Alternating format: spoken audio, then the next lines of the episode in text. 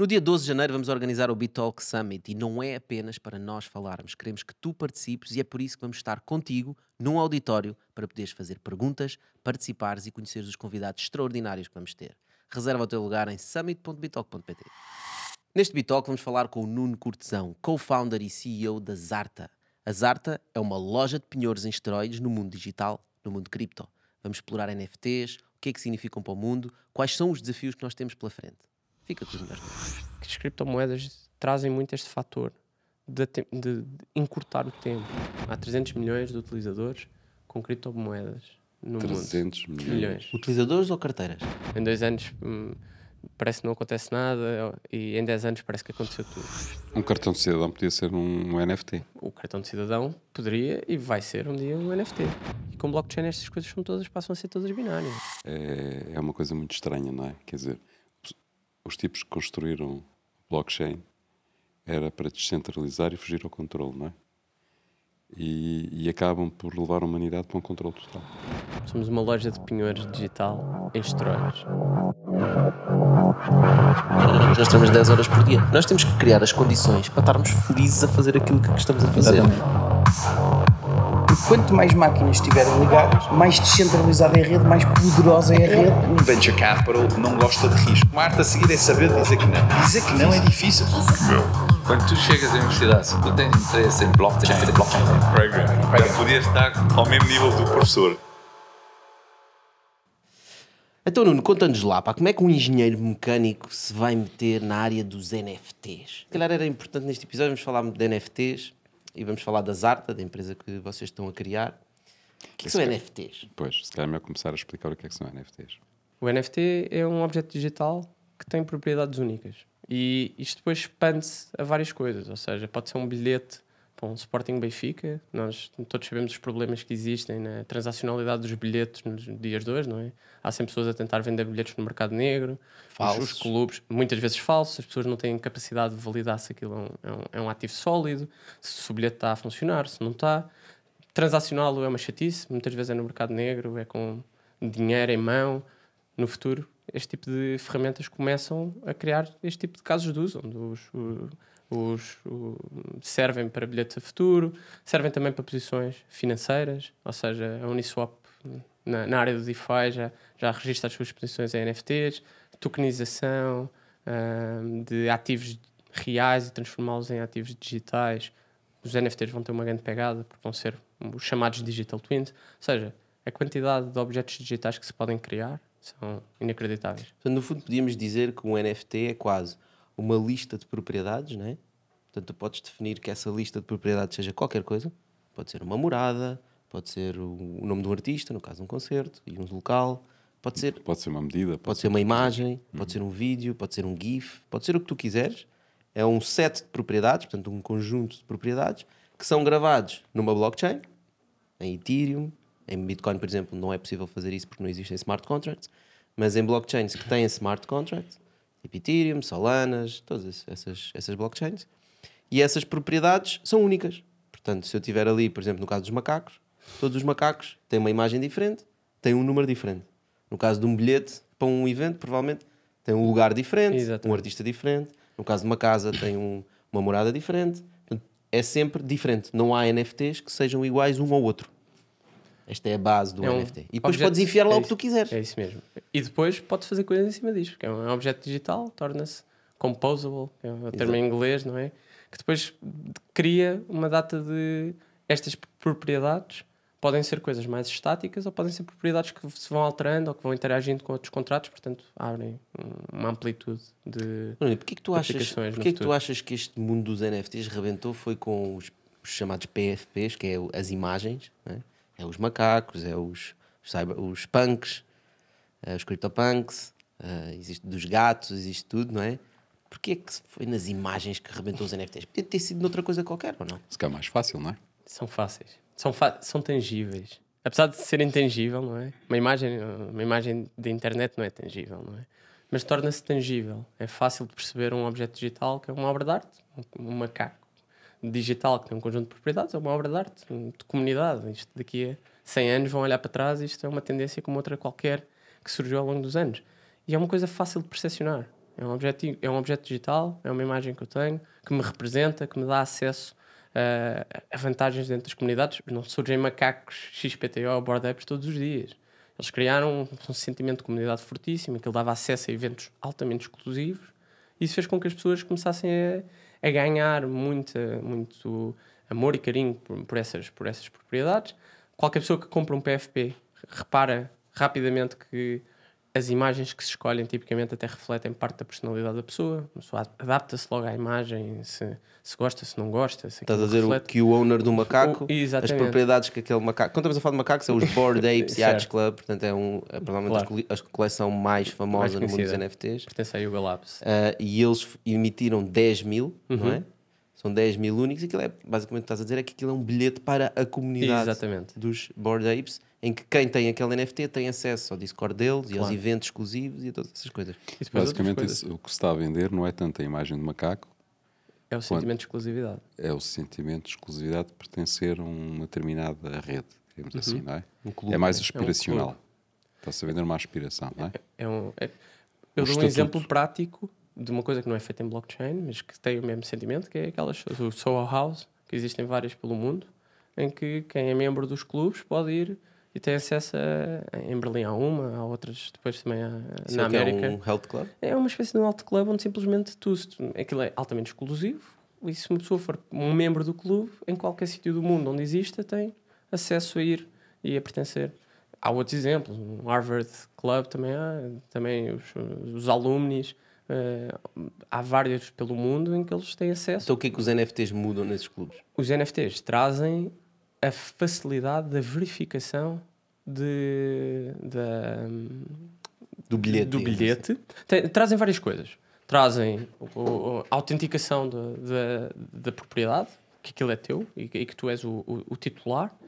Depois traz a facilidade transacional, ou seja, é fácil de vender. Um NFT, é, é- acho que estas são as, as dimensões que, que são engraçadas nos NFTs e que depois também se encaixam Se calhar também depende dos NFTs, não é? Depende dos NFTs, sem dúvida. Mas nestes iniciais é muito o facto, é, é aqui que se começam a ver as propriedades de blockchain e porque é que é a próxima revolução digital. Porque Mas não tem, não tem elemento demasiado especulativo.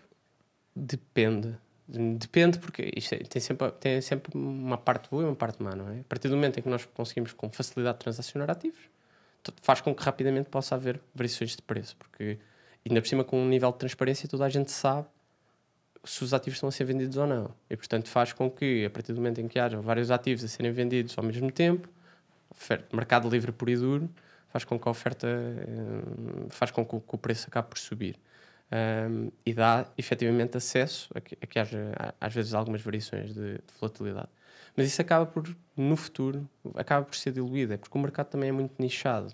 Quando se fala em criptomoedas, pensa sempre nestes, nestes valores absurdos, porque tipicamente as pessoas que investiram e que compraram, compraram em fases muito iniciais, são pessoas que às vezes estão próximas, ou seja, é o retalho, é um amigo, é um conhecido, é aquela pessoa que sabe que, que vivia ali e que de repente pá, fez uma fortuna nas criptomoedas e cria muito este sentimento de, de a facilidade do acesso ao capital. E por isso é que também cria esta, esta noção de volatilidade. A partir do momento em que estes ativos começarem a transpor-se para e, e- a comporem uma grande parte do tecido de ativos do, do, do mundo, as componentes de volatilidade vão mudar, porque com- começa a ser muito mais fácil haver muito mais ativos digitais, o mass market é maior e os, e os ativos começam a ser vendidos até em diferentes formatos. Hoje em dia, conseguiu-se, por exemplo, com, com estes ativos de, de- de colecionáveis, este, este conceito de vender 5, 10 mil ativos,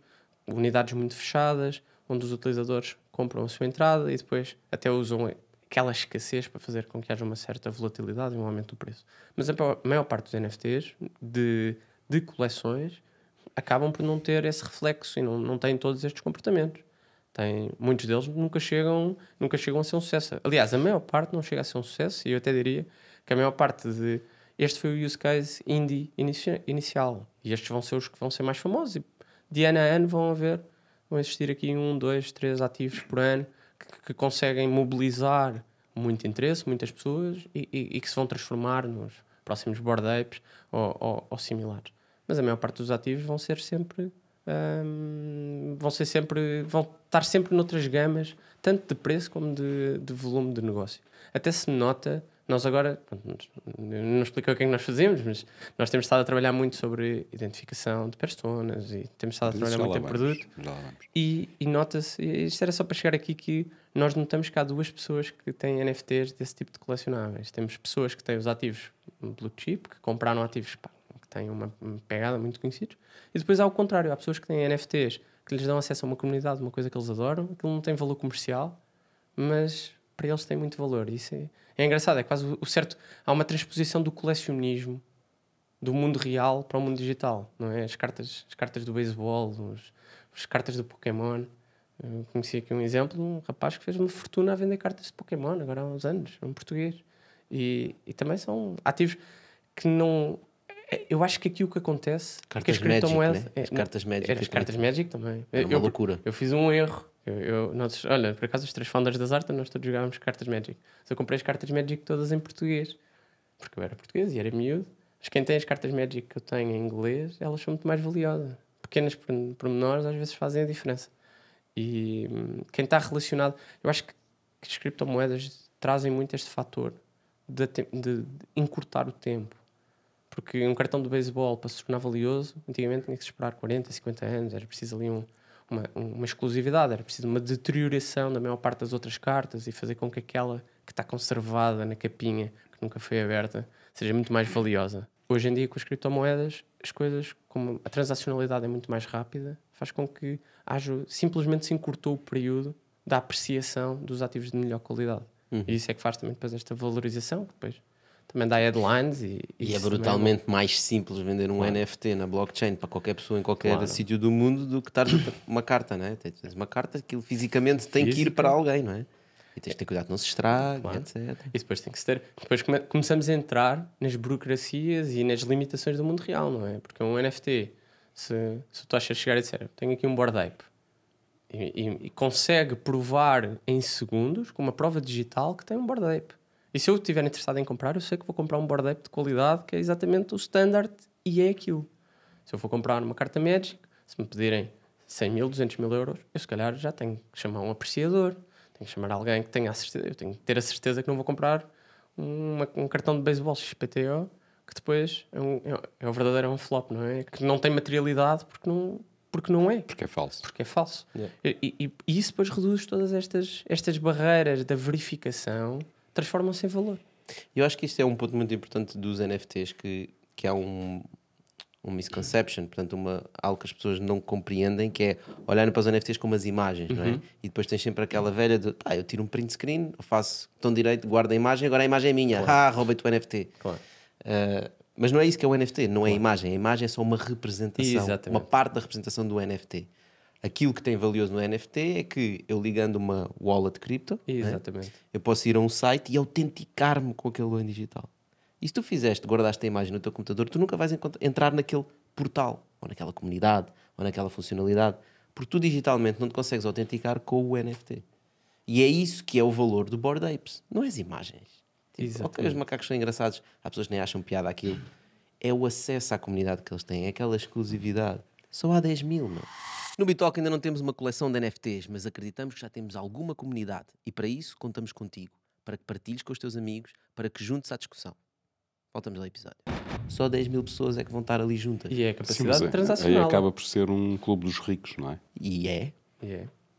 Aliás, Mas estes são os melhores. Mas é que isto es- expande-se a centenas de coleções. Lá está. Eu, eu- nós temos estado a falar com muitas pessoas que usam este tipo de produtos e, portanto, tem sido uma, quase uma, uma, uma, uma cruzada que nós temos estado a fazer nos últimos meses. E há pessoas que, coitadas, não, não, eu, coitadas, e eu incluo-me aí, em que eu não tenho nenhum bordeiro, não tenho nenhum CryptoPunk, não entrei nessas fases.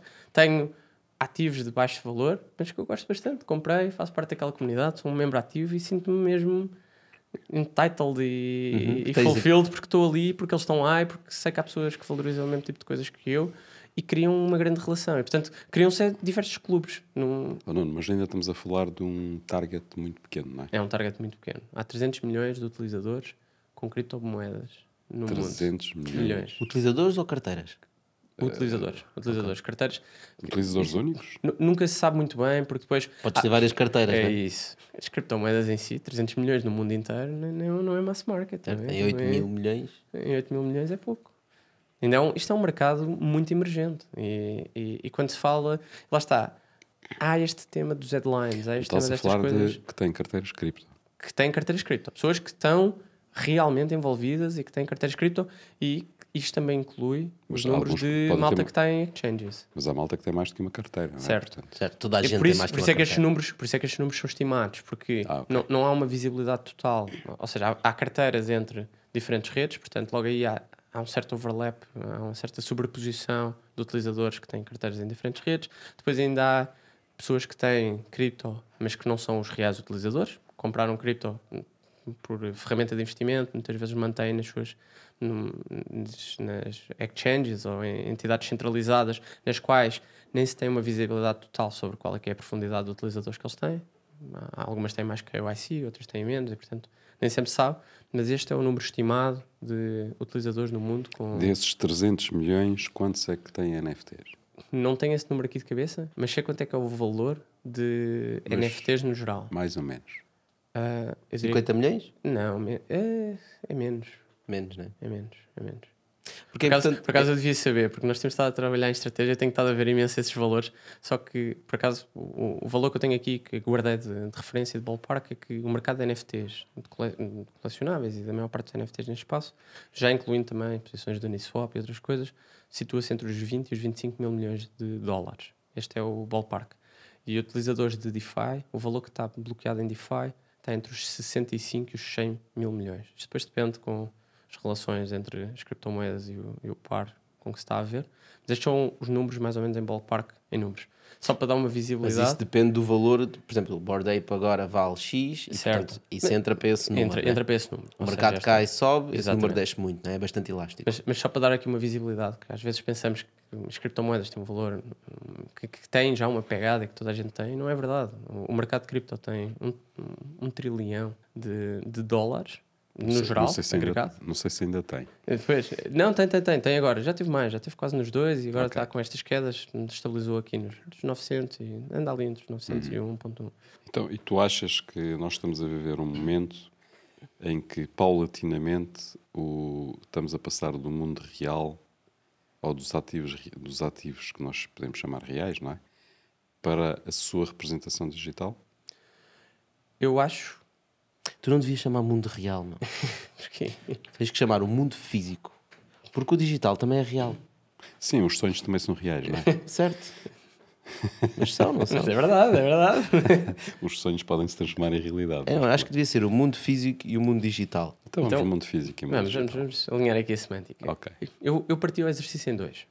Ou seja, eu acho que agora o que está a acontecer é uma aceitação para aceitar como real o mundo digital. E isso está-se a transpor não só por trazer os ativos físicos para o mundo digital, mas por criar ativos digitais. Ah, ainda agora estava a ouvir os miúdos, Fortnite, por exemplo, a grande receita deles, eles fazem tipo 80 mil milhões por, por, de, de dólares por, por, por ano, acho eu. Agora não tenho bem certeza se, é- se é isto. É, não é mesmo, Não, é- deve mesmo. É um, é um valor, é um valor absurdo.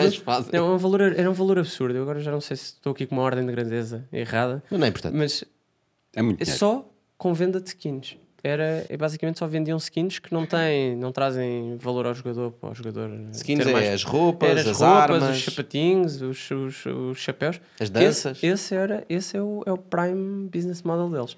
E o que acontece até, um, estava a contar-me um, um colega, um colega meu lá das artes, estava-me a dizer que na escola os miúdos que não têm roupas para os, para, para os- para- no Fortnite ou no Roblox e, nesse tipo de aplicações, os miúdos já, da mesma maneira como quando nós éramos novos e começou a ter roupa de marca ou ter um- algumas coisas ténis da distintivas, Nike. uns ténis da Nike, era sempre aquela coisa de, de distintivo, agora é esse, não tem um, um- uma roupa no Fortnite ou se não tem uma roupa no Roblox é suficiente para os miúdos já fazerem distinção e, e portanto, as novas gerações estão a aceitar o digital como, como uma realidade.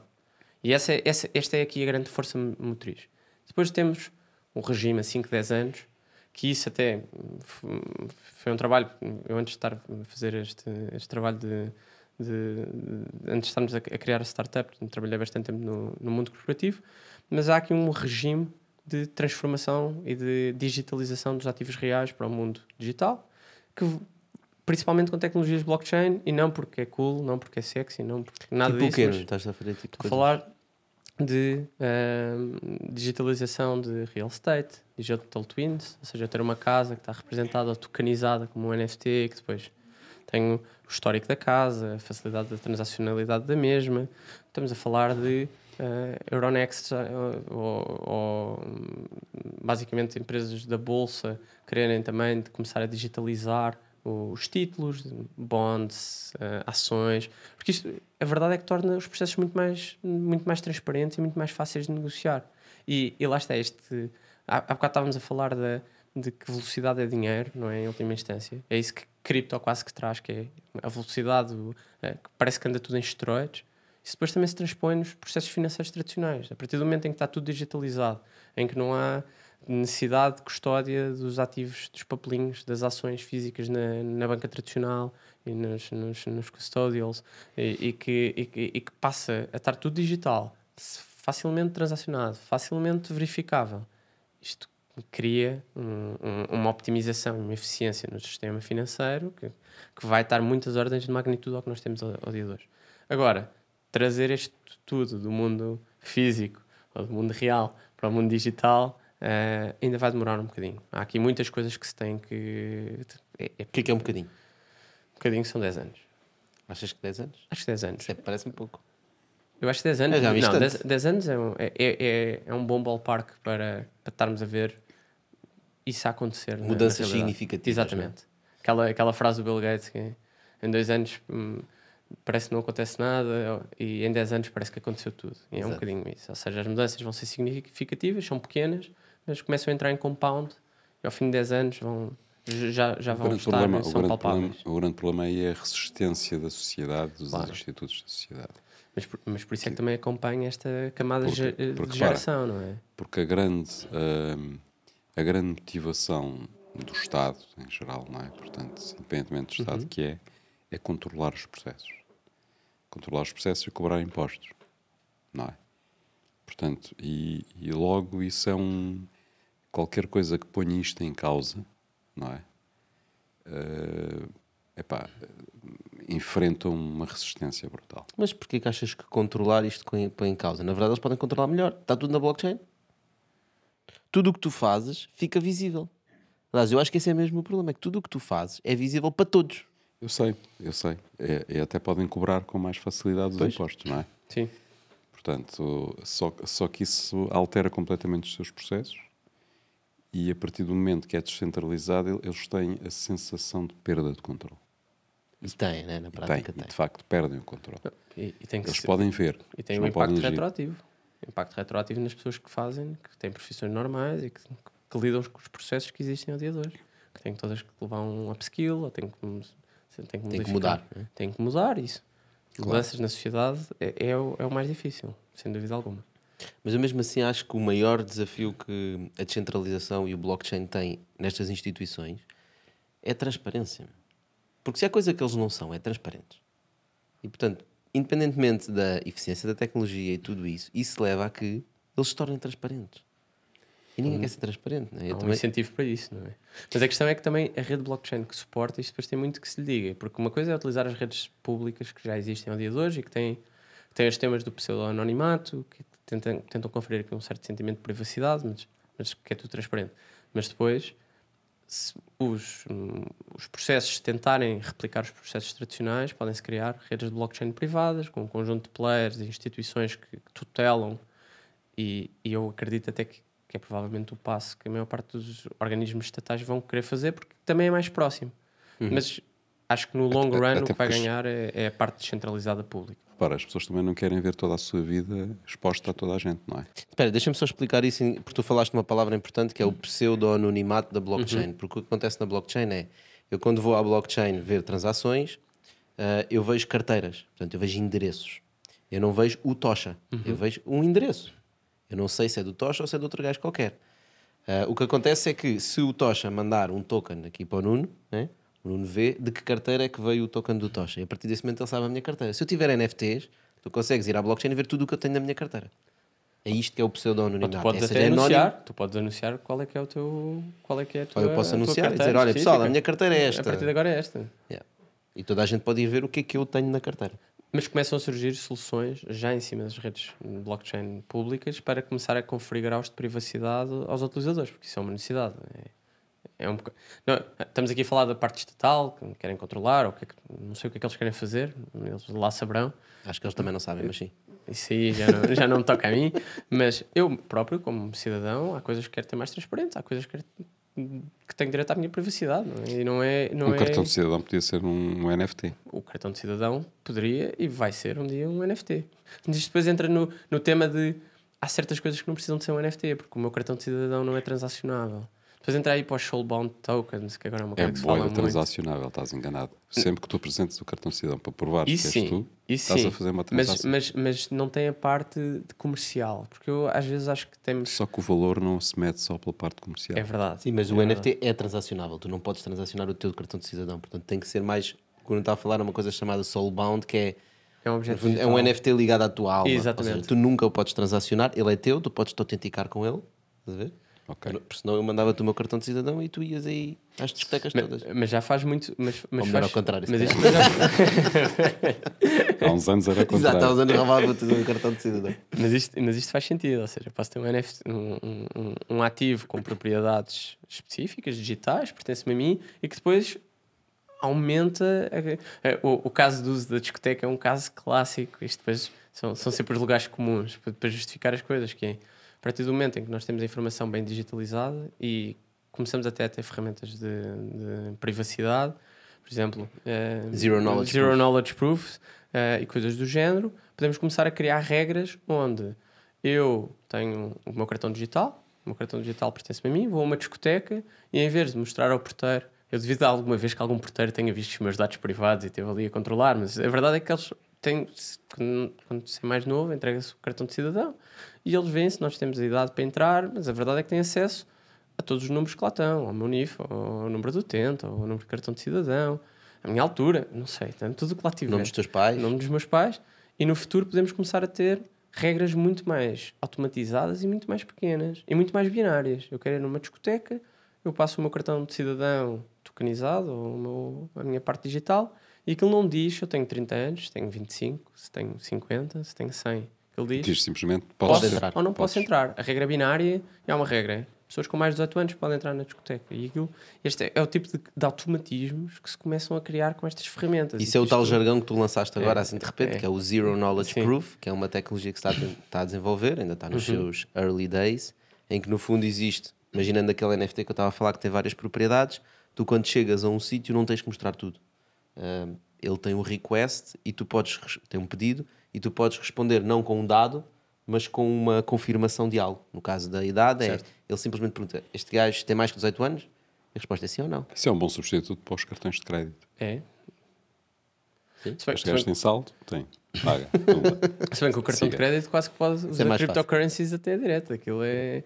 Lá está. Quando começamos a olhar para estas coisas. Depois, eu acho que as pessoas- às vezes as pessoas não têm percepção da, da eliminação de burocracia que Escuta, mas acontece. a questão do cartão de crédito tens um grande problema que é as fraudes com os cartões Claro. de crédito, não é? Sim, mas em blockchain isso é, é, é nativo, né? Exatamente. Tu vais Certo. pagar, o token tem que sair. Se não sai tokens, não tens lá nada. O, o valor está embutido na própria rede, não é? Portanto, está, há, há logo uma garantia à cabeça de que existem os fundos. Ahm, e, e, e depois queria. Há bocado estávamos a falar de impostos e há, há- há um exemplo também, mais um lugar comum, quem tem que explicar blockchain várias vezes ao dia, mas quando, por exemplo, se faz um pagamento, um cartão de crédito é um bom exemplo. Por exemplo, quando se compra uma coisa num, num e-commerce, uma pessoa vai a um e-commerce, quer comprar um produto, e há aquele momento do leap of faith, não é? Em que eu selecionei o produto, há um momento em que sou redirecionado para algum lado e pago o cartão de crédito, depois há ali um momento que são uns segundos, às vezes minutos, até receber um e-mail com a confirmação do pagamento. E isto acontece porque o mundo hoje em dia está, está desacoplado. Ou seja, há o pagamento, há a transação do serviço, há o recibo, há os impostos, ou seja, está tudo partido em peças. Há as várias layers até as- o pagamento Exatamente. chegar onde E- tem que chegar. E, depois há a confirmação de que o pagamento aconteceu, há departamentos inteiros de bancos, que edifícios inteiros só a confirmar que o dinheiro sai de um lado e entra no outro. E com blockchain estas coisas são todas, passam a ser todas binárias. Há um smart contract que tem um processo, tem um pagamento, tem um recibo e ou há recibo ou há pagamento. Tem que acontecer tudo. Não, não, não pode haver cá partes de só, porque senão o, o, o, o sistema não aceita. E isto é, é a velocidade que se traz neste, neste sistema, passa por estas. Antes, lançaste mais um jargão que eu gosto muito de outro exemplo para explicar esse, que é o do smart contracts, que é hum, das, das máquinas automáticas de, de compras de snacks e etc. Não é? Sim. Portanto, é, aquilo é como se fosse um smart contract. Portanto, no fundo, tu sabes, tens uma máquina, metes uma moeda, carregas no número, sai um snack. Não é? Não é simplesmente uma ação que aconteceu, houve uma data de coisas que aconteceram dentro da máquina para aquilo sair. Houve um input, há um output. Exatamente. O smart contract é isso. Há um input digital, há um output. Que pode ser uma data de coisas. O que estavas a dizer é sai logo o recibo, ah, confirma logo que recebeu o pagamento e atribui logo o serviço ao produto que tu compraste. Isto tudo numa só transação. E se calhar já pagou o imposto. Isso calhar já provavelmente já pagou pagou o imposto. Logo à cabeça. Quer dizer, numa blockchain pública, descentralizada, Esperemos que sim. de Crypto Bros, não sei, mas... Depende de quem constrói o smart contract. Alguém tem que o fazer, não é? Exato. Portanto, Mas tu, eh, disto tudo nós falámos, às tantas parece que estamos a viver naquelas, naquelas Distopia. sociedades utópicas, exato. Aquelas distopias onde somos controlados tudo e toda a gente, o Estado sabe tudo o que a gente consome, toda a gente sabe tudo. Não conseguimos entrar numa discoteca. É tipo, um gajo às vezes ia entrar numa discoteca e não tinha idade. Ou ias fazer umas quantas coisas ilegais epá, e passava. E tudo isso desaparece. Passamos a ser controlados 100%.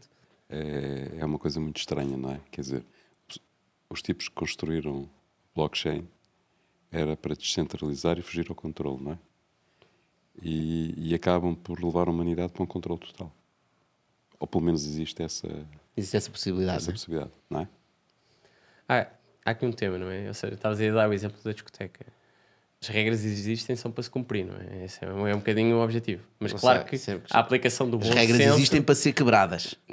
Ei, Statement, bold. Anarquia. Anarquia máxima. The Purge. Não. Não, mas a questão é, claro que nós usamos o bom senso, não é? Ou seja, qualquer, qualquer português eh, que já, já infringiu coisas pequenas quando, quando, há, quando o bom senso impera. E efetivamente, quando nós. Esse é o problema dos mundos digitais, não é? Porque a nuance não. Aí não há bom senso. Não- É assim ou sopas? A questão é que pode haver bom senso do lado do humano que está a usar, mas os computadores são muito mais racionais, não é? E, portanto, têm, não, têm, têm este espaço para ser preto e branco, enquanto nós, a vida real é, é muito. Por acaso era engraçado. É muito, que tem muita amplitude. aí uma oportunidade para desenvolver algum algoritmo de inteligência artificial que tenha empatia e dizer: é pá, realmente passaste nesta estrada a 55 km por hora quando só se podia andar a 50. É pá, mas com base em todos os dados que eu analisei de ti, é pá, isto até foi uma cena sem querer e tal, e tu tens boa pessoa, vou deixar passar. Eu acho que isso era uma Não, boa o gajo proposta. vai Estou a dizer, ver-te a vender isso ao, ao- É ao interessante, nosso, né? ao, nosso, ao nosso governo. Acho que eles iam. Ele acho vai que isso dizer ia assim, agarrar com uma pinta. Tu bem, passaste funcionar. ali nos 55, violaste. Mas para aquilo que tu habitualmente fazes, isso nem foi nada. tu estás perdoado, não é? Por exemplo. Sistema indiano. Está bem, olha, então vamos lá aqui à Zarta. O que é que faz a Zarta? Explica tu. Então, nós estamos a criar uma solução que permite fazer empréstimos utilizando NFTs como colaterais. Portanto, somos uma loja de penhores digital em esteroides. É, o- é o- assim o- a maneira mais simples de explicar. Pessoas que têm estes ativos, que têm, independentemente se têm um macaco, se têm uma posição financeira, independentemente do que for, se têm um- uma obra de arte, têm um, um objetivo digital, têm um objeto digital. Esse objeto digital tem um valor intrínseco e nós ajudamos a fazer uma, um- uma operação financeira para fazer um empréstimo com cryptocurrencies. E portanto eu vou à Zarta e digo: olha, tenho este macaco e preciso de um empréstimo. Não é? E vocês avaliam, conseguem logo identificar que o macaco é real e dizem: ok, Tocha, pá, como isto vale 50, ah, nós estamos dispostos a emprestar-te 30 por ele. E tens X tempo para me pagar de volta. Tocaste aí num tema importante, que não somos nós que emprestamos. Isso é, isso é um tema importante, que é, nós estamos a combinar um bocadinho... Sim, mas é isto, antes disso, só É- para irmos é à isso, base. é isso. A base- Depois complicas. A base, a base é esta, é isto. E portanto eu fico com o Para o dinheiro, utilizador é isso que ele vê, não é? Exatamente. eu fico com esses 30 do- e vocês guardam o NFT e eu tenho um tempo para pagar. Exatamente. Se eu não pagar, fico sem o NFT. Se eu pagar de volta, vocês devolvem-me o Exatamente. NFT. Com juros. Pagar com juros, claro. Claro. E isso tem a ver o porquê e de onde é que, para onde é que vai o NFT e quem é que empresta o dinheiro. Que agora vais explicar que não é a Zarta propriamente, São outras pessoas também. Exatamente. E na nutshell, é isso. A grande diferença aqui é que nós estamos aqui a, a ligar um bocadinho o, o modelo tradicional de, de crédito, não é? Existe há centenas de anos, mas também com as tecnologias descentralizadas e com as lógicas de DeFi. DeFi é Decentralized Finance, portanto, são, são hum, regras financeiras ou produtos construídos em cima de redes de blockchain. E o que nós fazemos é, por um lado, temos os utilizadores que depositam fundos dentro de uma, de uma lending pool, ou seja, basicamente temos, temos um repositório onde os, os utilizadores podem depositar fundos de criptomoeda e depois utilizamos, e está num smart contract, e depois, quando o utilizador vem pedir um empréstimo, o Tocha tem aqui um board ape de 50 mil euros, vem pedir um empréstimo, há uma avaliação desse ativo, nós construímos um motor de inteligência artificial que permite fazer Isso são vocês que fazem, não é? Esse algoritmo que avalia o não meu só, ativo. nós numa fase inicial tínhamos nós, estávamos com a tutela, tínhamos criado, criámos um conjunto de ferramentas para fazer as avaliações, mas agora já começaram a surgir, porque não havia nada, quando, quando nós começámos a, a fazer o kick-off da nossa ideia há 6, 7 meses, o mercado não tinha ferramentas. Isto era, cada vez que precisávamos de qualquer coisa, tínhamos de ser nós a criá-la de raiz. Há 6, 7 meses começou a Como bem se fosse- tempo. é? fosse- mas é, mas- Há 6, 7 meses não havia nada, agora há montes de coisas. Mas agora já há alguns providers, já há pessoas a tentar atacar essa parte da avaliação. Portanto, nós também já começamos a colecionar os pontos de, de- de- de- os pontos de avaliação de, outros fornecedores, comparamos com o nosso e, e chegamos ali a um consenso de qual é que é o, o valor mais adequado para aquele ativo. Depois há um conjunto de regras de risco de negócio que, estão, que são apresentadas de antemão ao utilizador. Ou seja, isto agora está, tudo na nossa documentação, dependendo do tipo de ativo, dependendo dos ativos que estão na lending pool, há um conjunto de métricas sobre qual é que é o grau de colaterização que é aplicado. Portanto, dando assim um ballpark aqui, uns 50% de, de sobrecolaterização é mais ou menos o que aplicamos. Portanto, no teu caso de uso, tu chegavas com um board ape que vale 50 mil euros, Não tens ter- direito a 30. tens direito a Só 25. 25. Mas depois é Não, binário. mas eu sou um é gajo assim. fixe e é um board ape. É, Ah, mas por acaso, mas isso tem impacto, ou seja, o ativo que está, está subjacente, conforme a qualidade do mesmo, hum, isso depois tem impacto aqui nas regras de negócio. Se essas regras são apresentadas de antemão ao utilizador, o utilizador, se concordar com os termos, aceita a transação, deposita o ativo dentro de um smart contract, portanto tá, também fica num, está, está custodiado na rede, não é custodiado por nós, e tem acesso aos fundos e vai fazer o que precisa. Mas quem é que dá os fundos que eu tenho os acesso? fundos são um conjunto de utilizadores. Ou seja, nós temos. Nós recolhemos de antemão, nós, nós somos um marketplace assíncrono, não é? Ou seja, temos pessoas que depositam, que depositam fundos dentro de um- uma lending pool de antemão, estão fundos disponíveis, depois, se alguém precisar de um empréstimo, tem que haver fundos já de- preparados para, para poder fornecer este Portanto, no empréstimo. fundo tens a supply e demand, Exatamente. não é? Tens de um Exatamente. lado as pessoas que colocam dinheiro e colocam o dinheiro porque vão ganhar juros sobre ele. Exatamente. E tens do outro logo a lado. cobrar. Não, o, o que nós fazemos é o nosso sistema neste momento é bastante orgânico. Quem fornece o, o pagamento ao- a quem faz os empréstimos é o pagamento dos juros. Portanto, há aqui, mas na realidade, e agora entramos aqui, Mas ele sabe para o que é que vai. sabe para o que é que vai. Ou seja, é 100% transparente para quem está a emprestar. Tem lá a performance da, da pool nos últimos, nos últimos tempos e, e- e consegue saber, claro que dados passados não garantem o futuro, mas, mas dá para ter aqui uma, uma certa sensibilidade de qual é que é a expectativa de retorno que vai ter. Agora, o Tocha não pagou o macaco. Não, eu, eu paguei, uma- não paguei o empréstimo que Não pagaste o Não o empréstimo, empréstimo. exatamente. Portanto, tirei os 30 mil euros. não consegue recuperar o macaco. O que acontece ao macaco? o macaco passa a ser tutelado pela lending pool. Ou seja, os utilizadores que depositaram os fundos, Quem, que me, são, quem me deu os 30 mil euros? no fundo. que é Ok. efetivamente quem, quem capitaliza o, o, o empréstimo, tornam-se os detentores do, do, Ok. do ativo. E depois, nós agora temos estado a trabalhar bastante nisso, na capacidade de fazer logo a revenda automatizada ao mercado para aumentar o fluxo, a eficiência de capital da- do produto. Como é que vocês vão descobrir quem são os potenciais utilizadores? Isso aí já também já entra aqui na parte do nossa, da nossa magia de, de comunicação, mas tivemos o, o público-alvo está nichado e nós sabemos quem são. E, e numa fase inicial nós até começámos tipo, a atacar o, o mercado de cripto mais em geral, agora já estamos muito mais específicos, já fomos ver os nossos clientes base são pessoas que já fizeram empréstimos noutras plataformas parecidas com a nossa, ou, que- ou que já fizeram em, em- que não seja com NFTs, que fizeram com outros tipos de ativos, existem outras soluções para, para outras para- com base em criptomoedas, pessoas que já estão familiarizadas e que já tiveram este problema, porque isso, isso foi uma das coisas que nós percebemos no primeiro feedback e por isso é que também fizemos duas sessões de feedback a, a construir o produto, é que os primeiros utilizadores o o- a referência ou a moldura que se usa é muito importante, porque os primeiros utilizadores que nós pedimos feedback não eram especialistas disto e, portanto, não tinham reais pain points. Diziam, ah, isto está muito giro. Mas, eh, por acaso, só, só um tema. Vocês tinham perguntado sobre defaults. Nós temos estado a monitorizar também com competição e até algumas são mais competições, algumas são mais colaborações, mas há taxas de default. Apesar de haver, haver uma perda potencial grande, eh, tipicamente os ativos, os empréstimos são feitos com, com que o ativo seja sempre maior do que o empréstimo. A volatilidade no tempo às vezes faz o ativo baixar de preço, ou às vezes os utilizadores não, não conseguiram pagar porque queriam, fizeram uma alavancagem, não é? Pediram emprestado para ir investir em algum lado, saiu furado, ficaram sem dinheiro e não conseguem pagar o ativo. Ahm, esses, esses utilizadores, os ativos foram defaulted e foram revendidos no mercado livre e, e até um mercado que funciona bastante bem, dada a dimensão. Às vezes os, os- as pessoas que fazem o empréstimo, não é? Uhum. que metem o dinheiro nas pools para ser emprestado, ah, até ganham mais dinheiro se o gajo fizer default. Esse é o, isso, isso é o one on one de uma loja de penhores. Claro. Se toda a gente fizer default e conseguirem vender os ativos todos, é o, é o negócio melhor é negócio do mundo. Só que isso, mas isso também é uma coisa importante, que há um. há- isto é um marketplace, não é? Não, não se pode criar uma solução. Há, há soluções de, de- do espaço que são altamente predatórias e que esse é o target. É quase parece tipo.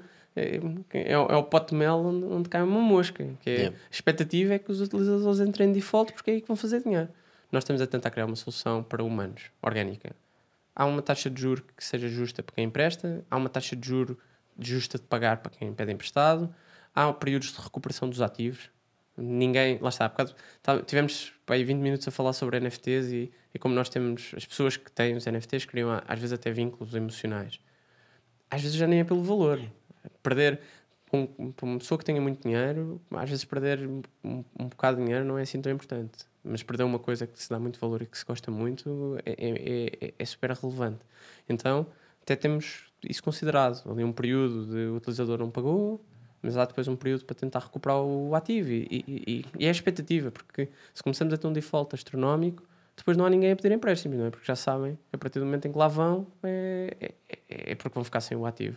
Eu Acho que isto para quem não, para quem não está dentro do mundo dos NFTs e talvez esta é- conversa é- está a pensar, estes gajos são Completamente completamente loucos. Não sei quantos mil milhões presos em imagens de macacos e não sei o quê, e depois andam a emprestar dinheiro uns aos outros e a perder as imagens e ficam tristes de perder uma imagem. Mas, Que é, é uma realidade completamente diferente. mas, é? mas todas as pessoas gostam de coisas irracionais. A raspadinha é o melhor investimento dos portugueses. É, é as O maior investimento, É o o maior, melhor. investi- é, o, é o maior, sim, não é o melhor. É, Depende. É o maior e o pior, não é? É, é, é- é- das coisas que mais volume mexe em Portugal. Quase ninguém investe. Portugal até tem índices de, de literacia financeira bastante baixos. Mas tu chamas isso investimento? Isso, é um jogo. Na é um jogo, mas é, É um que esse, jogo é- de esse é que é o grande tema, que é a maior parte das pessoas não investe porque há pouca literacia financeira, mas depois a maior parte das pessoas gasta 10, 20, 30 euros. A maior parte, se calhar, estou aqui a generalizar. Mas as Muita pessoas, gente, sim. muita gente gasta quantias semanais nessa gama. E esse valor, se fosse, por exemplo, investido ao longo dos anos em compound, isso fazia diferença na vida deles que se calhar jogar na raspadinha uma vida inteira nunca vai fazer. E, e que depois há sempre aquele survivor bias. O meu vizinho É da o- frente ganhou e eu também um dia vou Sim, ganhar sim, e queria esta emocionalidade, risco, não é? o fator de risco que tens né, em cripto é menor do que o fator de risco que tens na Muito raspadinha. menor, muito menor. Na raspadinha. Ast- Na raspadinha. Astronomicamente menor. Ainda, ainda por cima se E ganho, coisas e o boas. ganho também não é. O ganho também é desmesuradamente diferente, não é? Claro. Sim, é porque a perda está, está quase garantida sempre, né? Pois, Exato. Aliás, a raspadinha não era um negócio se aquilo não desse dinheiro, né? é um grande negócio. Tal como os casinos e todos Claro. os jogos de sorte e azar, por alguma razão alguém os organiza, né? Claro. Dão dinheiro. Mas as pessoas têm mais apetência e quando falamos destes temas todos. É o ganho imediato. É. é- é. Não é? Uma É. coisa é eu, vou comprar uma raspadinha, raspo já, é pá, ganhei, ou perdi. Investir demora, Demora, tempo. demora anos e nem toda a gente está preparada para esperar. É o ganho fácil. Não Mas, é? o- mas o investimento também é um não ganho fácil, não é? é fácil. Não sei se é fácil, porque sabes que a probabilidade de ganhares é baixa. Não, e depois às Sim, vezes sim. aquilo sai um euro, isso é o clássico da raspadinha que começou a jogar e depois joga um euro e sai outro. E- Vai jogar também. Clássico, não, não há ninguém que pegue nesse euro e guarde e vá para casa, não. A seguir é logo, ah, sem um euro, venha mais uma raspadinha a ver o que é que toca. E depois perdes o euro. Depois perdes o euro, clássico. É lixado, é lixado. Pá, mas eh, no cripto às vezes até parece que é um bocado igual, não é? Eh, não estamos a falar, se calhar, no investimento que tu estás a pensar, investimento a longo prazo. Portanto, existem várias coisas neste mundo que se fazem. Ah, mas muita gente faz o, o conhecido trading, não é? Eu compro, compro uma bit, um, um bocado de uma Bitcoin agora, ah, daqui a 24 horas estou a vender, a seguir compro outra coisa e estou a vender e estou sempre ali a fazer trading.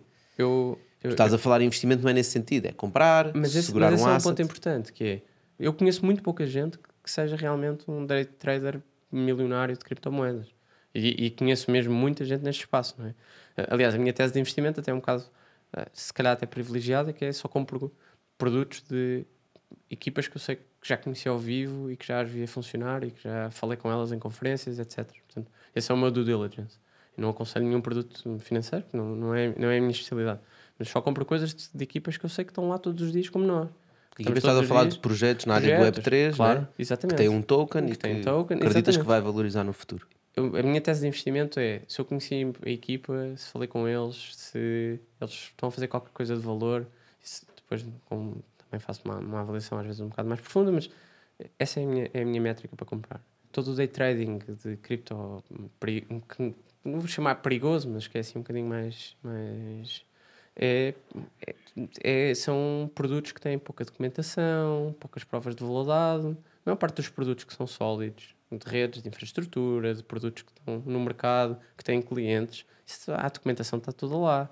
E que, claro, o nível de due diligence é diferente, mas, mas está lá e dá para dá para comprar coisas muito boas e a coisa ficar ali. Epá, eu acho que também, epá, não precisam, as pessoas também não precisam de ir comprar os tokens daqueles produtos que não conhecem, não é? Tu tens as blue chips, Claro. pá, que são as blue chips por alguma razão. São os bitcoins, os ethereums, os, todas essas mais conhecidas, não é? Que se tu fores ver em curtos períodos de tempo, normalmente perdeu-se dinheiro. Mas se for num longo período de tempo, até agora pelo menos, não sei o futuro, This is not a financial advice, como se diz em todos os vídeos cripto, mas até agora, quem tinha Bitcoin há, desde o início, ou quem tinha Bitcoin há 5 anos atrás, ou há 3 anos atrás, ou há 2, Estava aqui a pensar, eh, num exemplo comparativo do mundo real. Nós, quando compramos ações, compramos de empresas estabelecidas, não é? Quando se vai uma pessoa de retalho, tipicamente não compra de startups desconhecidas. Por isso é que há fundos de VC e empresas especializadas e business angels que passam a vida à procura das oportunidades que ainda que um dia poderão ser boas empresas, etc. Mas o retalho tradicional já compra as coisas mais estabelecidas. As criptomoedas, acho que é- o comparativo é o mesmo. Há produtos estabelecidos, são os mais fáceis. Se uma pessoa quiser comprar coisas diferentes, tem que estar preparada, tem que ter muito mais tempo, tem que investigar muito mais. E tem maior investigar, Olha, Nuno, vamos aqui à nossa frigideira. Vamos Temos a aqui uma frigideira, isto é um bitoque. Vou-te pedir que escolhas um, um ingredientezinho. Um, um bife. Já faço, já faço aqui o barulho de abrir a, a tampa, né? estás a ver? Podes ler em voz alta? Os macacos, mutant tape ou board ape, dão dinheiro.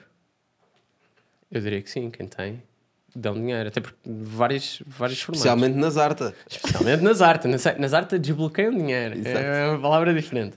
Eh, Nas artes, efetivamente, é um ativo que nós vemos como, como um ativo de, de- É um dos nossos favoritos. Porque, porque acreditamos, achamos que é sólido.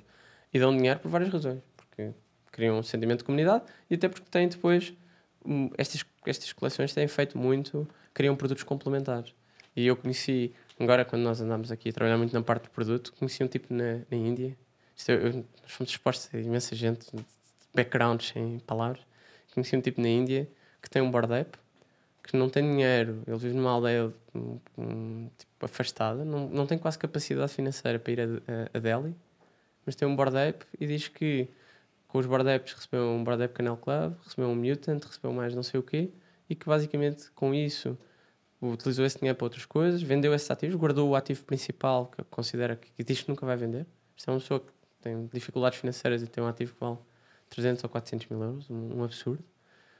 Mas mesmo só de ter guardado esse investimento e da parte de- das coisas indiretas que ganhou a portar ali, já lhe compensou e já conseguiu usar esse dinheiro para começar a transformar a vida. Portanto, isto depois depende do entry point. Depende do jogo que estás a jogar, Depende do como tu disseste há bocado. é? Depende do tempo, depende da hora. Depende da estratégia que fazes e como é que queres lidar com as coisas. Mas sim, esta Olha. era fácil, esta era fácil no frigideira. É, então, escolheste bem. Olha, Nuno, obrigado por teres vindo. Pessoal, obrigado a vocês por estarem desse lado. Já sabem, nós estamos de volta para a semana com mais um convidado. Podem nos encontrar nas redes, plataformas digitais. Nuno, obrigado. Eh, Obrigado. Obrigado, Foi-. Foi um prazer. Feito. Olha, mas ah, havia aqui um, um tema que, que tu falaste há bocado que eu queria explorar um bocadinho que acho muito interessante, que é as estratégias de análise ah, e de marketing que se pode fazer num, em Web3, que são um bocadinho diferentes das do Web2, não é? Porque, por exemplo, estavas a falar, eu estava a pensar, ah, vocês emprestam dinheiro com colateral de Bored Apes, né? Existem 10 mil Bored Apes pá, e existe um smart contract na, na blockchain e tu podes ir ao smart contract da blockchain e podes ver exatamente em que carteiras é que estão esses 10 mil Bored Apes. Ou seja, tu sabes as pessoas. Quando alguém entra na Zarta e liga a sua carteira, né? tu automaticamente sabes tudo o que ele tem lá. Tu podes ver, epá, este gajo tem um milhão, um milhão em, em assets. Pá, este gajo se calhar consegue emprestar dinheiro. Epá, este gajo tem dois board apes, mais um não sei quem, mais um não sei o que mais. Este gajo se calhar pode pedir. Não é? Portanto, as estratégias são completamente diferentes Claro. do Web 2. Claro. Tu conheces os teus clientes de uma forma Mas completamente tu diferente. consegues chegar a eles? Consegues chegar a eles? Ou Tu seja, sabes fazer que o caminho, o caminho inverso. Ou seja, tu até consegues identificar a carteira, que é uma carteira interessante, mas a quem pertence tu não sabes. Depois tem estes sistemas do pseudo-anonimato. Depende se a carteira é conhecida, se não. E, e acho que toca muito aí no outro tema que há bocado falávamos, é quando falámos dos utilizadores. Que é, o utilizador, os utilizadores até já estão a começar a diversificar as carteiras e os ativos que têm. Exatamente para não criarem essas relações e para ser mais difícil de fazer essa, essa monitorização. Os utilizadores que isto, os utilizadores que utilizam pro- produtos DeFi têm sempre entre duas a três carteiras, onde têm uma espécie de uma carteira que é tipo a conta, a conta mãe, onde tem Quanto à ordem, é conta, não, é- nem é conta à ordem, é a conta de depósito, é, é o que está guardado, Ok. quase nunca mexem, é, é uma carteira uma, Sagrada. Uma, uma sagrada, tem, tem toda uma wallet XPTO e todo um protocolo para mexer nela. Depois tem uma carteira Se que está tem um- offline, não é? que está offline, tipicamente, se, que depende, isso depois entra naquelas dinâmicas eh, que depende de como é que se guarda as coisas. Eh, uma coisa é guardar mil euros, outra coisa é guardar 100, outra coisa é guardar um milhão. E um milhão às vezes não é tão fácil, não se guarda na caixa de sapatos, não é? Guarda-se, até há soluções corporativas para isso e há uma data de coisas. Mas, portanto, em função do dinheiro que tem, muitas vezes tem os ativos separados. Tem uma, uma carteira que está offline, um hardware wallet, depois tem uma carteira que tem uma parte de fundos que é usada para day trading ou para comprar nos ativos, e, e depois tem uma carteira às vezes só para experimentar os produtos. É uma carteira quase sem nada, só para poderem abrir, verem se gostam daquilo, não sei o quê, e depois quando precisam, quase que fazem uma dupla transação. Transacionam o ativo ou o conjunto de ativos que precisam para a carteira que vão fazer a operação, fazem a operação, fazem as operações que tiverem a fazer e depois retiram o ativo outra vez e colocam na carteira principal. Criam uma teia de. Já não é o nível de monitorização, parece simples a um primeiro nível, depois depende do nível de sofisticação. mas. Então, a que- a que nível é que está o marketing no Web3? Espera aí, mas antes disso, só para comentar sobre isto, que é uma das razões que fazem isso, não só é pela, pela privacidade, mas é também pela segurança. né? Também. Porque nós sabemos que existem muitos Certo. projetos novos, tu ligas lá a tua carteira e bum, desaparece tudo o que está lá dentro. Isso é, isso é um, dos, é um dos temas mais importantes, é e um por isso é que nós auditamos contratos e por isso é que estamos a criar uma marca e temos agora até a falar com parceiros já, já, já marcados no espaço, porque é importante passar um bocadinho esse filtro, o filtro do, de- da conversão, não é? Uma pessoa ter confiança de que aquilo que não vão ligar a carteira às artes e que desaparece tudo. Aquilo é uma marca sólida e funciona. E Yeah. Isso é um, é um tema Confiança, importante. confiança.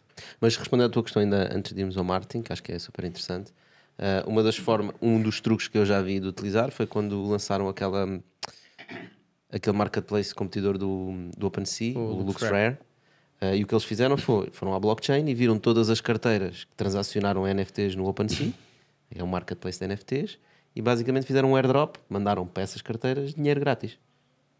Um token. E esse token era o token da plataforma LuxRare, e depois eles distribuíam parte do lucro da plataforma LuxRare por quem tinha os tokens.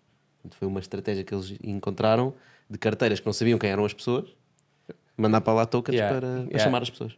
Há, há novas, isto lá está, estamos a fazer produtos novos financeiros, estamos a fazer produtos novos de marketing. Há um, há um caso também, esse é um caso engraçadíssimo. Há outro ataque vampiresco conhecido, que acho que é do Sushi Swap à Uniswap. Agora não sei, acho que é do Sushi para o Uni, agora, agora não sei qual é que é o Foi qual o é que Sushi surgiu. copiou o Uni. Sim, eu acho que foi o Sushi que copiou o Uni que o que fez foi basicamente as, o um, as pessoas que tinham pares ou que tinham que estavam na- que estavam basicamente os utilizadores do Uniswap podiam retirar as posições, as posições eram, eram, eram transacionáveis.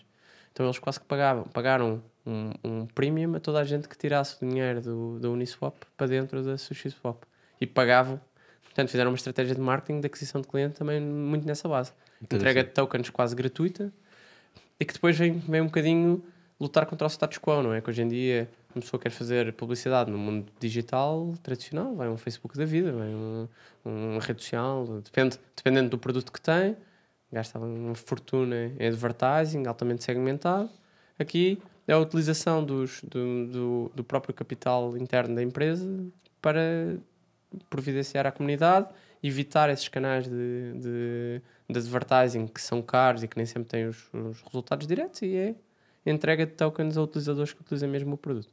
Depois isto depois entra aqui depois há certas dinâmicas, há utilizadores que às vezes são mais motivados só pelos tokens e andam quase de produto em produto, nunca usam nada. Ou, e há outros que não, que são, usam, são efetivamente utilizadores da, do, de, de um certo tipo de produtos, recebem tokens para um produto similar, o produto similar até tem novas funcionalidades e acabam por se converter à marca nova. Muda. Então, é, isto é super engraçado. É, é É, e uma- e no- as, novas coisas, as novas coisas que se fazem são completamente diferentes porque a lógica é É diferente. um exemplo, muito mais volátil, não é? é, eu estava a ouvir É um o mundo mais Fred. experimental. Estava a ouvir o Fred acho a é falar há pouco tempo na Real Fever que uma das coisas que eles conseguem ver é todas as carteiras estão ligadas eh, ao marketplace, dele, marketplace deles, eh, eles conseguem ver os fundos que estão lá dentro, né?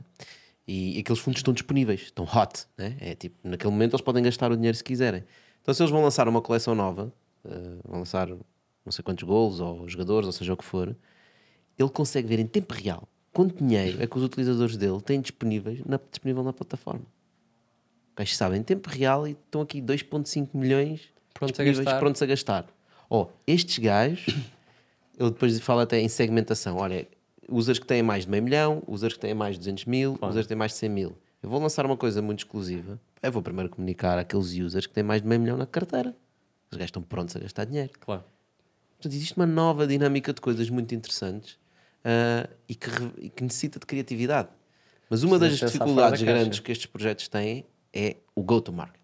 Né? É o marketing que tu estavas a falar. É, é exatamente o problema que todos os, todos os projetos têm. Certo. A Mas distribuição Não, é não, precisa estar, não precisa estar na web, não é? Não precisa ser web 3. Qualquer, qualquer projeto tem grande dificuldade é nas vendas, não é? Portanto, e aqui deve ser exatamente a mesma coisa. Portanto, Mas depois como é- é que tu chegas? Sobretudo quando tu não tens identificado o, o, teu segmento. o segmento. Ou seja, Mas, mas há tu certas- sabes a quem queres chegar. Por exemplo, tu queres gajos com carteiras recheadas, não é? Toda a gente quer.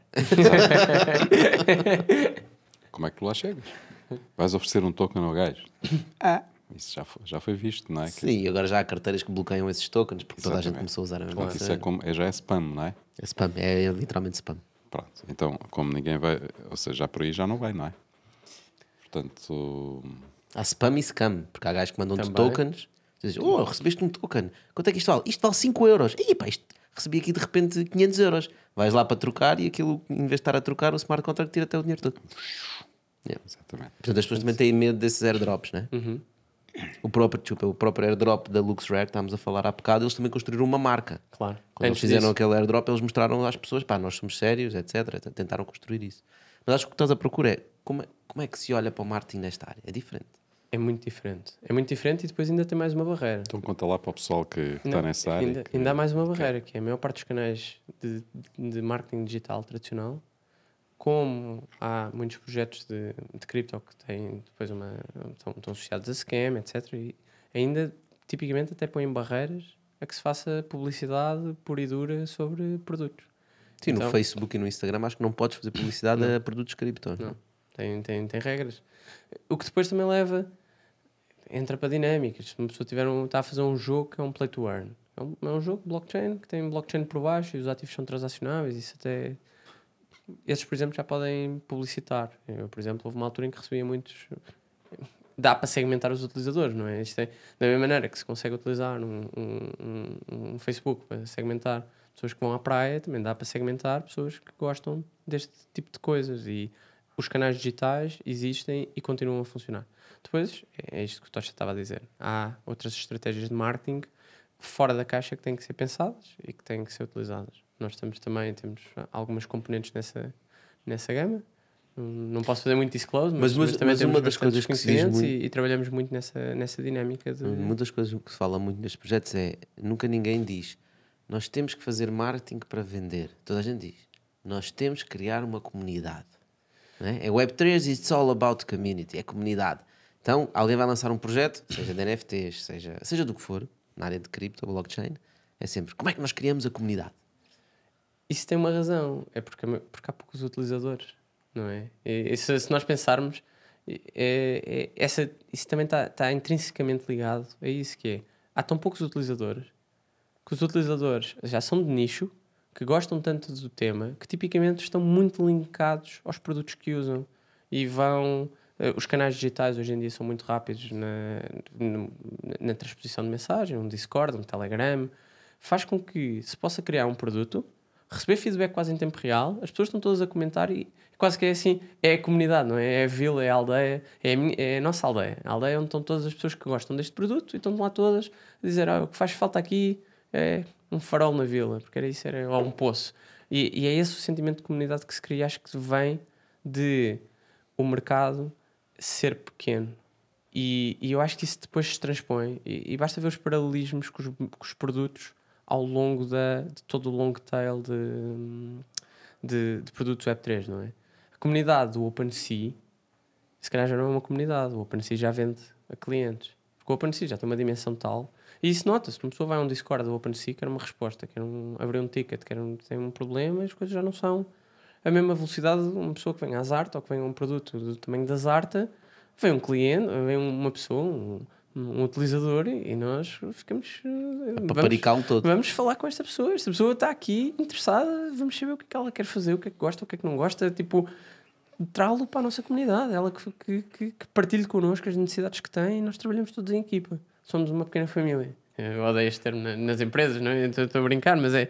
Acho que este tema da, da dimensão liga-se muito a, essas, a esse jargão. E depois tem este tema da distribuição, não é? Porque tipicamente os, produ- os produtos do Web3 que são mesmo Web3, não, é? não, não estou a falar das empresas mais corporativas que usam soluções Web3, são, são coisas diferentes, têm tipicamente um token, têm a distribuição de parte do retorno em tokens para os seus, para os seus utilizadores, para as pessoas que estão, que, estão, que estão envolvidas, que cria com que haja um sentimento de partilha e, e cria com que vai mais com o cenário idílico que falávamos há bocado, quando Satoshi Nakamoto criou blockchain e a Bitcoin era para, para fugir, à, para fugir à, ao controle totalitário e criar elementos que sejam mais peer-to-peer e que as pessoas estejam todas mais relacionadas. E eu acho que os projetos de NFTs, os projetos do Web3 trazem muito este conceito, que é, são pessoas a usar isto e, e conforme vão crescendo há uma certa tendência até a perderem essas, essas características tornam-se incumbentes dentro do próprio espaço. A Lá comunidade torna-se tão grande que é impossível de gerir como comunidade e passa a ser. O Discord do OpenSea tem 350 mil utilizadores, não é? É diferente do um Discord, por exemplo, os, os portais. hum, Há, vários em Portugal de comunidades portuguesas que têm 300 pessoas, 500 pessoas, dá para falar. Quantos seja, não, followers é que tem o Ronaldo? Não sei, o Ronaldo é, é a grande marca Só para portuguesa. comparar, não é? É, é, é, é- ne- não sei, mas São muitos milhões. muitos milhões. Ah, o OpenSea tem 350 mil, pessoas. mil pessoas. No No, Discord, no. Discord. No Discord. É só para mostrar, o mercado é pequeno, é, é pequeno. Então, se calhar é muito por isso que se fala. Eu reparei que tu não deste nenhuma dica ao pessoal que está a começar eh, empresas do Web3 de como criar comunidade. Ah, mas isso, é- isso aí não, não é por aí. Olha, a, primeira, a primeira dica que eu dou é que foi até uma dica que recebi de ti. Quando, quando Ok. nós, se calhar aqui posso, posso fazer aqui um Claro, disclose. claro. que nós quando, nós quando passámos de ser os empreendedores da gaveta, que são tens a ideia guardada e que não contam a ninguém, e, e foi um dia em que fomos contar, fomos ao Beta Católica e a Tasha Exato. estava lá. E eu lembro perfeitamente que foi, esse foi o primeiro erro de empreendedorismo que nós fizemos, que foi durante pá, dois ou três meses andámos a trabalhar aquilo tudo sozinhos, Às altamente. escondidas, Às escondidas, secretíssimas. Temos a ideia, a melhor ideia do universo. E depois é, quando, é, é preciso cometer esse erro. Qualquer empreendedor que não cometa esse erro é, é, é- é altamente iluminado. Mas o que é que eu disse exatamente na altura? na altura tu disseste-me, fizeste, nós, eu fiz a apresentação, lembro disto como se fosse hoje. Nós fizemos a apresentação, aquilo correu bastante bem e tal. Depois tu chegaste ao pé de mim, pá, a primeira coisa que vocês têm que criar é um canal e comunidade e começar a meter as pessoas a falar com vocês e terem uma plataforma, uma página para as pessoas E tu entrarem. disseste, mas nós ainda não temos o produto E, sim, pronto. e, foi, e foi exatamente isso. E Eu, "Ah, mas nós ainda não estamos prontos, o produto não está pronto, ainda temos. E, e, e, e eu acho que aí foi um grande insight. Foi, não, vamos, vamos começar a abrir já, vamos começar, vamos ver se há interesse, vamos ver se há pessoas interessadas. E de repente entraram pessoas pessoas que falaram connosco. Hum, As pessoas interessam-se por estas coisas, principalmente quando têm dores e têm necessidades. Houve, nós tivemos um inflow de pessoas de Portugal, porque estamos cá, não é? Portanto, isso acabámos por ter um bocadinho mais de visibilidade. Mas também tivemos um inflow de pessoas estrangeiras. Porque nós estávamos a falar de um conceito que ainda ninguém tinha. Apesar de agora até já, já houve aqui um ou dois produtos que já, que já, que já trouxeram isto para o mercado e nós, nós estamos a entrar mais ou menos ao mesmo tempo que eles. Na altura, nós queríamos fazer o conceito de empréstimos automatizados e não havia ninguém. O único mercado que havia era um marketplace, um bocadinho mais em lógica de, de quase um OLX de empréstimos, onde eu peço um empréstimo com um macaco e vai lá alguém e assume o risco totalmente. O apetite é daquela pessoa, percebe o suficiente daquilo e faz o empréstimo. Nós, o nosso conceito na altura até era bastante revolucionário, há seis meses, parece que foi, eu estou a falar na altura como se fosse há muito tempo, mas, mas era extremamente revolucionário, que era a automatização, uma solução mais escalável porque era automatizado. Portanto, essa é a E primeira foi- dica: é ah, pá, não se fechem, Não se- exatamente. abram-se, né? deixem as pessoas dar feedback. Depois, lembrei o que vocês começaram a fazer foi começaste a ir a falar com outras pessoas, a ir a eventos, a expor a ideia. De repente, pessoas que tu nem sabias chegaram ao pé e disseram: Olha, isso é bem interessante que estás a fazer, eu quero te ajudar, eu conheço este, eu conheço aquele. E, E ao a contrário, a pessoas a rede. dizerem: olha, vocês estão aí para esse caminho, nós- a nossa primeira ideia não era, não era a automatização, era o marketplace. E a primeira coisa que recebemos de input foi: pá, ah, abortem, abortem essa ideia porque o mercado, o e-commerce com o marketplace é, pá, é- tem uns custos de aquisição de cliente de tal maneira que vocês, antes de começar, já perderam. Ou vocês são, têm uma especialidade tal nisso. Portanto, recebes a parte boa que é boas, bom feedback, olha, isto, tem, façam isto, isto que faz falta mesmo é fazer um bundle, o que faz falta mesmo é pagar em, em, com outras criptomoedas que não seja Ethereum. E depois recebes o contrário, que é, olha, cuidado, que há certos ângulos mortos que vocês estão a caminhar e que se têm que ir para lá, têm que ir bem conscientes do que é que estão a fazer, porque se não souberem, Estão isso- mortos. estão mortos. E, e preparem-se que isso vai dar, vão ter depois que batalhar mais para os resolver. Portanto, esse, esse é o primeiro. E o segundo é criar canais de comunicação e abrir muita porta. Abrir a porta, fazer as pessoas colaborar dizer, e, e- e recompensar as pessoas de várias maneiras, não só financeiramente, mas com empenho, carinho e, e também depois com esta parte financeira, aproveitar este tema de blockchain como para poder utilizar as ferramentas que estão ao nosso dispor como canal de marketing e como canal de geração de comunidade. Oh, Nuno, e como é que se angaria 4,3 milhões de euros? Dólares. Dólares, dólares. Desculpa, em cripto é sempre Sim. dólares, um gajo não pode falar. Isso é- isso é O euro está morto em, dólar, em, em cripto.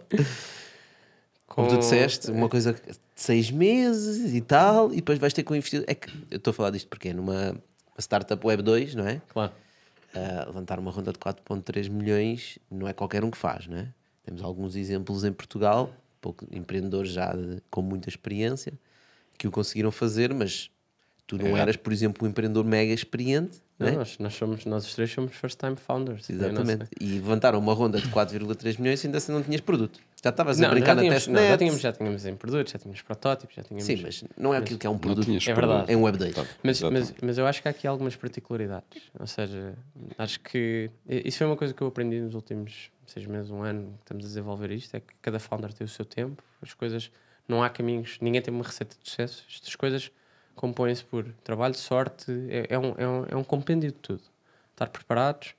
Nós não éramos first time founders, isso hum, dou a mão à palmatória direta, mas tínhamos alguma experiência corporativa. Não, vocês Tínhamos- eram first time founders, Ah, não eram exato, second time founders. Exatamente. É dizer. Éramos first time founders, mas tínhamos uma experiência corporativa considerável. Ou seja, não também não há assim tanta gente, não há Zuckerbergs todos os dias que fazem dropout e que de repente criam Facebooks, não é? Mas, mas nós estávamos naquele ponto de vida interessante onde não tínhamos acabado de sair da faculdade, já tínhamos ido à parte corporativa, tínhamos aprendido coisas boas e coisas más. A parte corporate também tem, tem, tem muita coisa má que se aprende lá, mas, mas tínhamos alguma estrutura e, e, e, e noção. Alguma confiança né, Exatamente. profissional em termos de. Exatamente. E, e, e isso li- ligava muito bem, ou seja, nós em termos de equipa de founders, pronto, sou eu, o Pedro e o Diogo. Eu e o Diogo trabalhamos em blockchain desde 2016. Que não há, ou seja, o Ethereum, só para dar aqui um, um, o ballpark, o Ethereum é lançado em 2014 ou 2015, nem sei bem. Acho que o Ethereum é 2014, Quorum é 2015, da JP Morgan. Portanto, eu e o Diogo entramos na altura mesmo no início. Ou seja, eu na, na parte de consultoria a fazer provas de conceito, que é em Portugal, depois até a vender projetos internacionais, o Diogo a fazer o projeto da Aptoide, depois foi para a Mercedes e, e, e estive a trabalhar mesmo com as tecnologias e tivemos os dois a trabalhar a desenvolver este tipo de casos de uso. Isso acaba por nos dar alguma, alguma bagagem sobre temos uma percepção do que é que estamos a fazer com. Não aprendemos blockchain ontem, já experimentámos várias tecnologias, já experimentámos vários produtos, já tentámos diferentes abordagens e isso trouxe uma parte de, valor. Isso é confiança na equipa, não é? Exatamente. Há uma confiança de que têm um background que O Pedro, sólido. o Pedro não trazia a experiência de blockchain, mas foi Senior Project Manager na Ovion, foi sen- Senior Project Manager na, hum, na Bosch. Tá- traz uma bagagem de processos, de operação, de delivery, que, que complementa muito bem. Eu acho que o, o que nos ajudou foi temos uma equipa altamente multidisciplinar. Acho que eu recebi várias. Passámos por, por muitos, por muitos founders, por muitas VCs que falaram connosco, deram-nos muitos conselhos. E um, pá, não, não me esqueço, uma coisa que me disse: olha, o Carlos Silver da Faber virou-se para mim e disse um dia: hum, eu, eu fui um bocado quem, quem, deu aqui o kickoff, tinha um bocadinho mais de disponibilidade temporal, porque eu saí para trabalhar part-time já com a ideia de montar a startup. E ele disse-me, na altura, nós estávamos a começar a estabilizar as relações de co-founder, e ele disse: pá, não ter o co-founder é preciso ser um, um, um empreendedor muito rígido. Um empreendedor sozinho tem que ser um- um- uma pessoa muito rígida porque o caminho é horrível. A pessoa passa a vida a sofrer todos os dias. Every day's shit day. Não sei se pode dizer isto, mas. Podes. Boa. Portanto, every day's uh, shit day e é, é, é- é bom fazer o caminho acompanhado.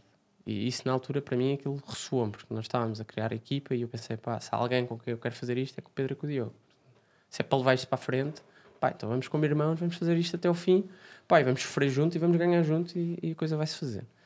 E essa parte corporativa e de equipa acho que ajudou a criar muita confiança no- no- na estrutura e no projeto.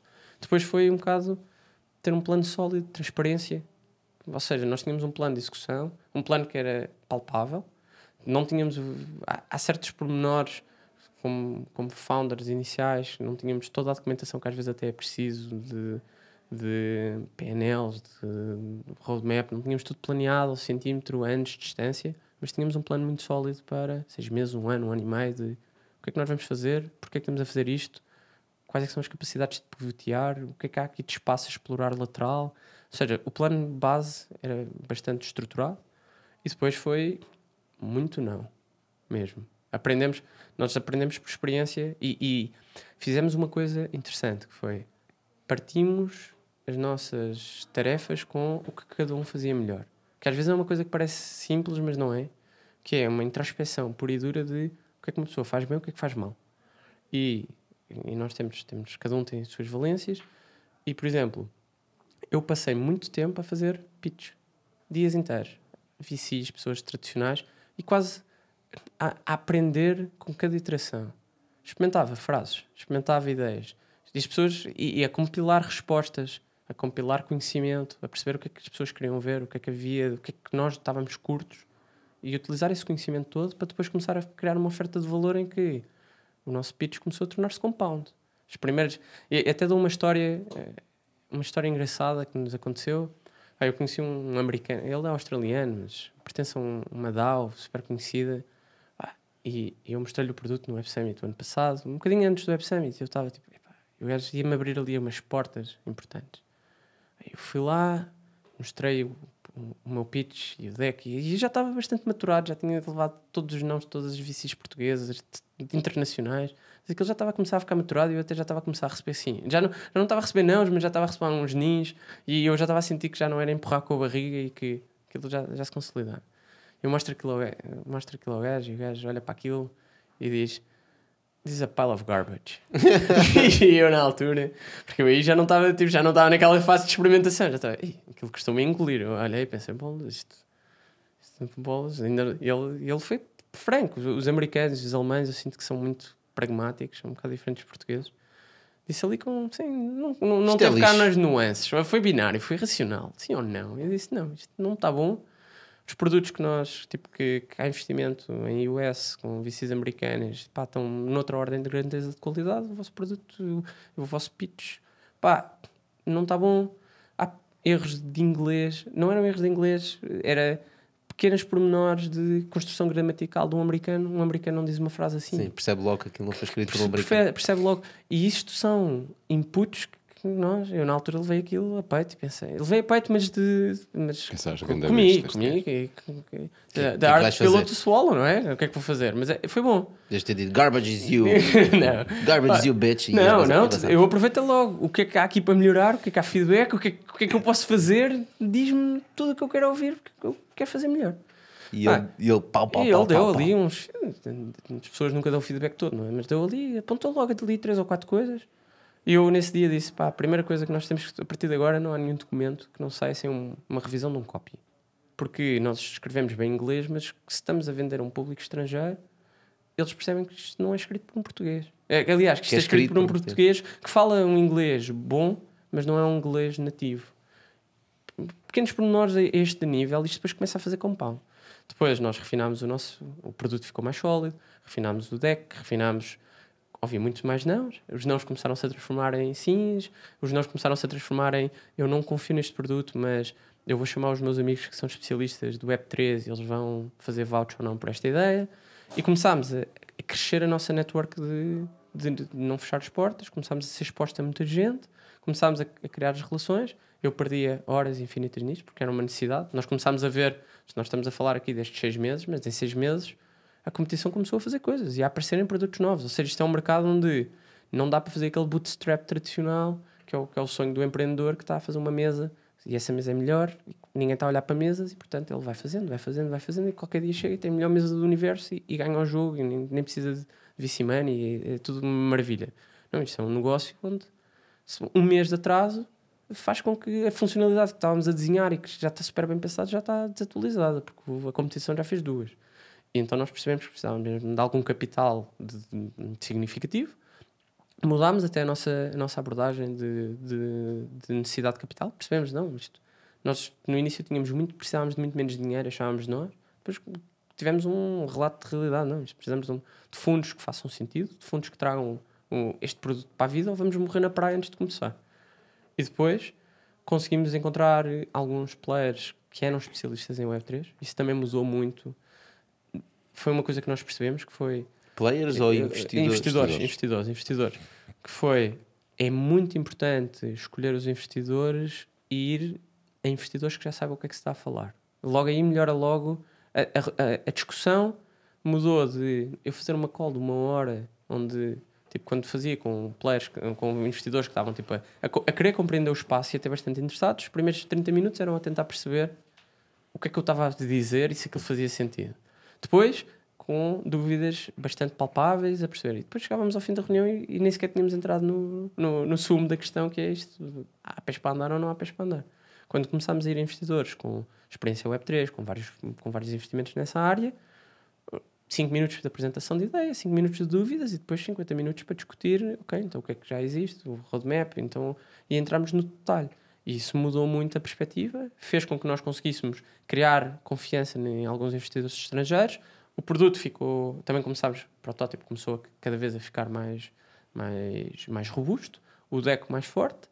E depois tivemos, passámos por um due diligence, tivemos um investidor, eh, um investidor principal que nos fez um due diligence a muitos níveis, desde parte de negócio, parte de equipa, parte de tecnológica, tokenomics, parte de económica do, do produto, foi tudo. Fizeram-nos um due diligence bastante profundo e no fim disseram, não, vocês, eu acho que isto Tem pernas para andar, pernas nós para queremos andar, ser lead nós investors. queremos ser lead investors. E isso também ajudou muito depois à construção do, do resto da, da ronda, porque depois conseguimos ir a- às pessoas com quem até já tínhamos criado boas relações, que até já confiavam em nós, mas que não tinham confiança no produto porque, porque estavam muito longe de- do, do mercado. E, e, e, e com, essa, com, esse, com, com esse aporte de confiança já ajudou a, a- a abrir portas que estavam entreabertas. Semi-abertas, né? E- Eu tenho este lead investor, né? E, e- Pá, e depois este fecha dá confiança aos investidores. esse. Tivemos também investimentos de fundo americano que, que veio por, por aquele tipo que me disse, disse a pile of garbage.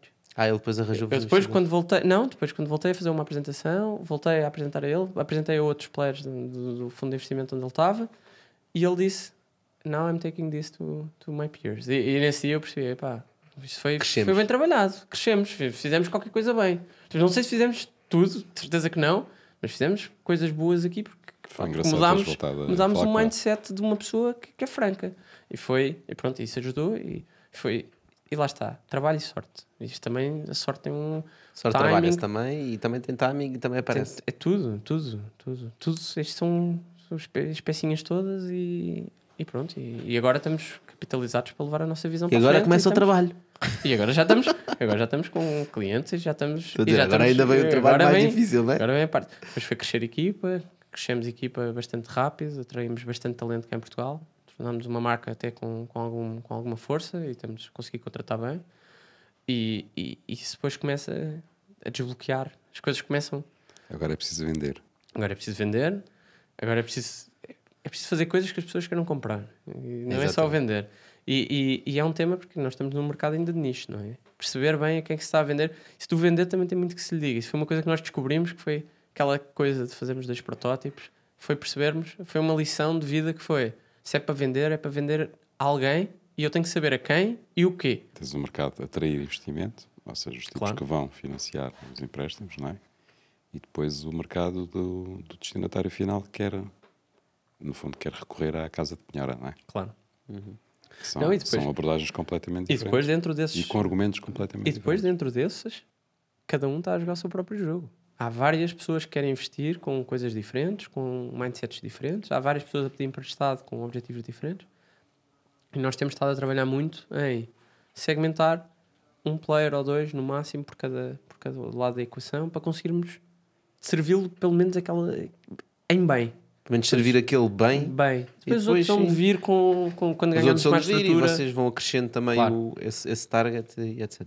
Olha, muito fixe, obrigado por teres partilhado essa história, é super interessante. Obrigado, eu. e pá, esperemos, estamos seguros que há de ser útil para algum de vocês também. Portanto, pessoal, se vocês conhecerem alguém para quem pode ser útil, por favor, partilhem este episódio. Já sabem onde nos encontrar, estamos nas plataformas digitais, estamos nas redes sociais, estamos no canal Q. Esta parte não, mas outra parte sim. obrigado, pessoal. Nuno, obrigado por teres vindo e teres partilhado. Obrigado. Obrigado, eu. Foi, foi um prazer. Obrigado a todos. Obrigado a todos. Feito. Agora sim.